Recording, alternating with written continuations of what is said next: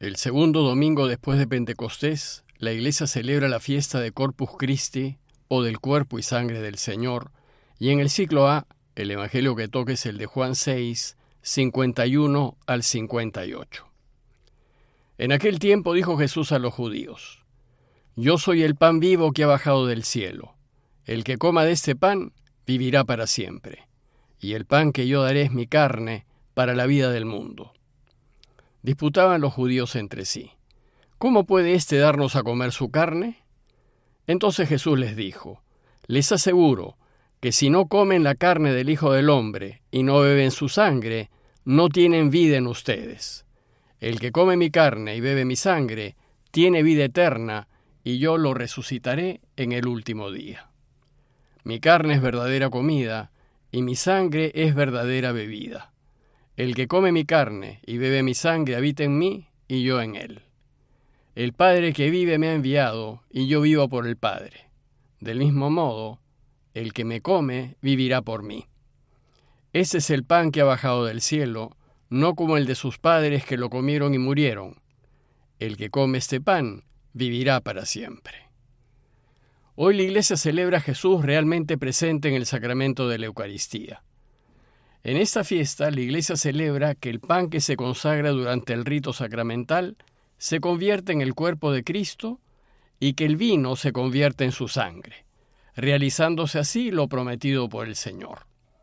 De hecho, esta fiesta se instituyó en el año 1263 a raíz de un hecho milagroso que sucedió en Bolsena, Italia, cuando durante la Eucaristía el sacerdote partió la hostia consagrada y brotó sangre significando así que el pan que comemos es efectivamente el cuerpo del Señor. El Evangelio nos dice que Jesús invitó a sus discípulos a comer su carne y a beber su sangre. Esto fue algo verdaderamente insólito e incomprensible, al punto que los judíos presentes dijeron, ¿Y cómo puede éste darnos a comer su carne? Pero además les dijo que Él es el pan vivo que ha bajado del cielo, y que quien lo coma vivirá para siempre. Es decir, nos enseña que si queremos vivir para siempre, tenemos que comer su carne y beber su sangre. Esto ciertamente no es fácil de entender. Tan es así que al final de sus enseñanzas, al final del capítulo 6 de Juan, muchos de sus oyentes, escandalizados por lo que decía, lo abandonaron. La gente que lo siguió, muchos de ellos discípulos suyos, no entendió lo que Jesús quiso decir. Y el problema es que aún hoy seguimos sin entender. Por tanto, para poder entender algo del sentido de ese sacramento, veamos primero el significado del comer juntos. Pues la promesa de Jesús de que el pan será su cuerpo y el vino su sangre tuvo lugar durante una comida con los suyos. El comer juntos era un gesto sumamente importante en la sociedad judía. Era un signo de gran cercanía y de mucha familiaridad y amistad. Significaba compartir con el invitado todo lo de uno, era abrirle su casa y hacer participar al otro de lo de uno, con total transparencia, es decir, era hacerse uno con el otro. Y este hondo compartir, profundo y significativo, tenía lugar durante las comidas. Por eso las comidas eran ocasiones en las que Jesús aprovechaba para enseñar. Si se fijan, con mucha frecuencia los evangelios nos presentan a Jesús en torno a la mesa, hablando del reinado de Dios, que era lo que él llevaba en el corazón.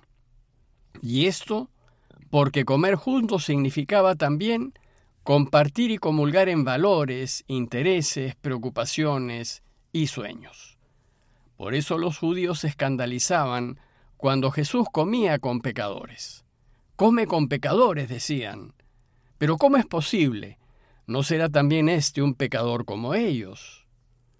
Pero Jesús comía con todos, con ricos y con pobres, con justos y con pecadores, pues a todos había que anunciarles la buena noticia del reinado de su Padre, y con todos había que compartir los valores del reino.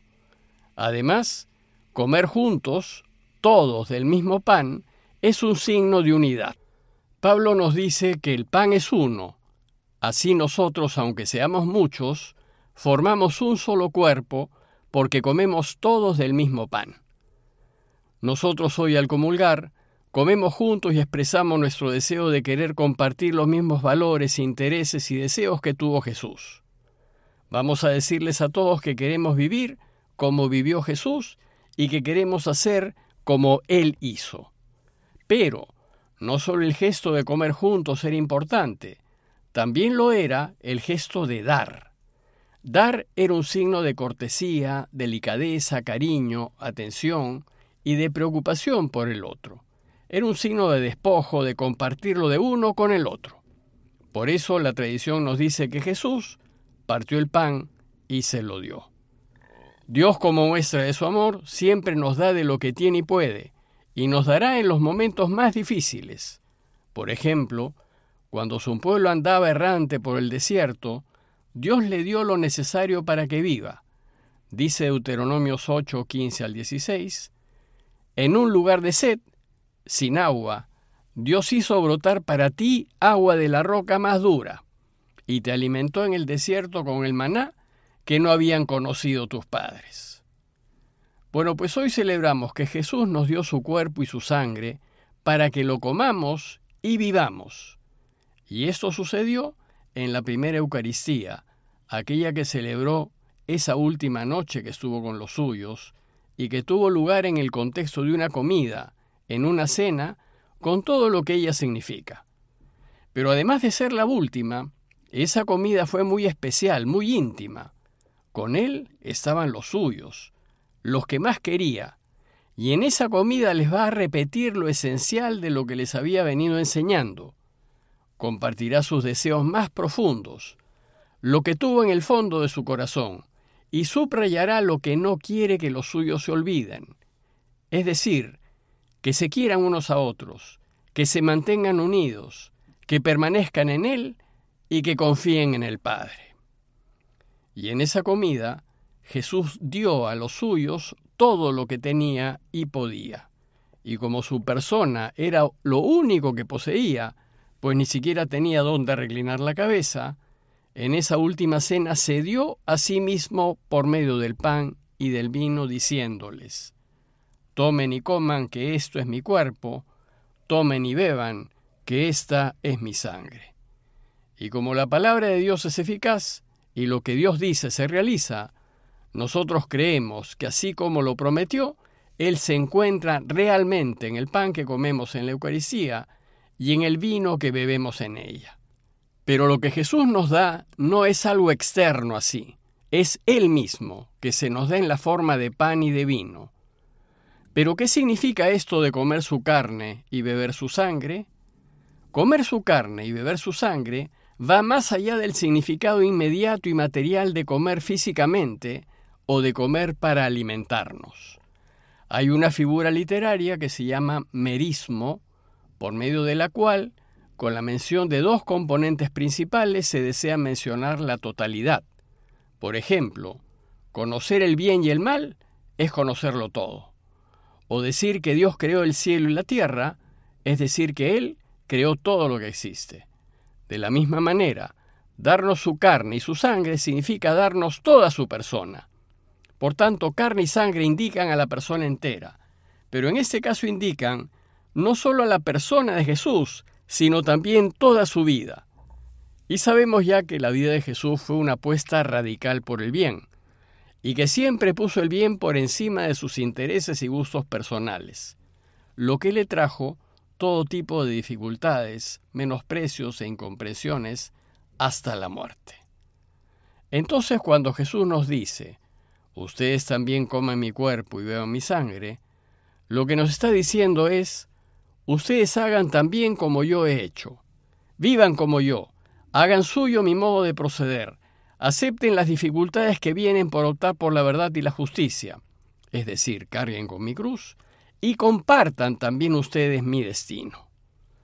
Es de notar que el verbo comer tiene, desde la historia de Adán y Eva, el significado de optar, de elegir, de decidirse en favor de algo. Luego, al decirnos coman y beban, Jesús nos está invitando a elegir su camino y asumir las consecuencias que se derivan de una vida consecuente. Y entonces, decidirnos en favor de Dios es aceptar que su camino es el medio, que es el pan verdadero que lleva la vida eterna. Y al decirnos coman mi carne y beban mi sangre, Jesús nos está diciendo, no se preocupen, elijan ser honestos, hagan como yo para que vivan para siempre. Pues si viven como yo, vivirán como yo, porque mi sangre y mi carne, mi opción de vida, es verdadero pan y verdadera bebida. Es la verdadera vida, es el verdadero camino, es aquel que lleva la vida y produce vida eterna. Por tanto, lleven una vida recta y estén dispuestos a vivir las consecuencias de esta forma de vida. Pero recuerden que si elegimos ser honestos, rectos, justos, veraces y fieles, tal vez no tengamos todo lo que otros tienen en bienestar, comodidades y seguridades. Más aún, tal vez tengamos una vida difícil, pero lo cierto es que Dios nos hará felices. A manera de conclusión, los invito a considerar que todo otro camino, todo otro alimento que no sea el suyo, es engañoso, es una ilusión. Es como el maná que sacia el hambre y satisface el vientre, pero no da vida eterna.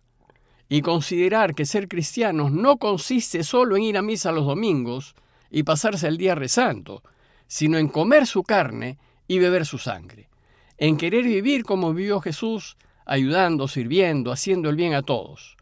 Por tanto, cuando nos acerquemos a comulgar, es decir, a comer su cuerpo y a beber su sangre, recordemos que estamos renovando nuestro deseo de querer vivir plenamente su camino de entrega y de servicio. Y estamos diciéndole a los demás que queremos vivir como vivió Jesús. Parroquia de Fátima, Miraflores, Lima.